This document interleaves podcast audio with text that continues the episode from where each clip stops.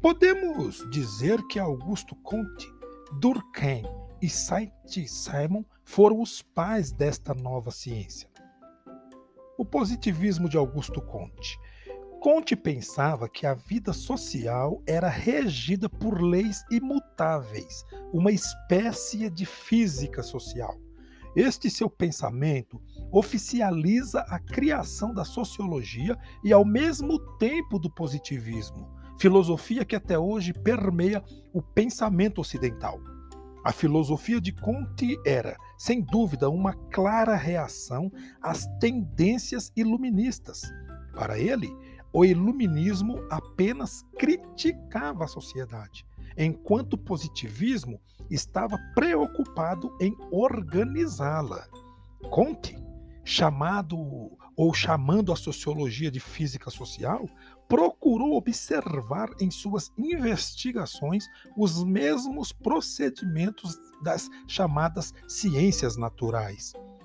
Mas é através de Durkheim que a sociologia entra para as universidades, adquirindo o reconhecimento científico. Durkheim coloca o caráter exterior e a força coercitiva dos fatos sociais como o ponto central de sua doutrina.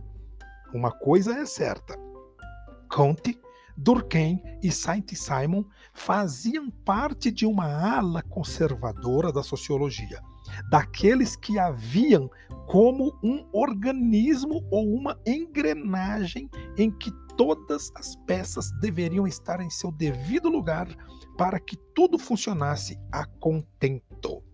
Porém, o pensamento socio socialista, que logo aparece como reação às ideias conservadoras e que teve sua expressão máxima em Marx e Engels, procurava colocar em evidência os antagonismos e contradições da sociedade capitalista.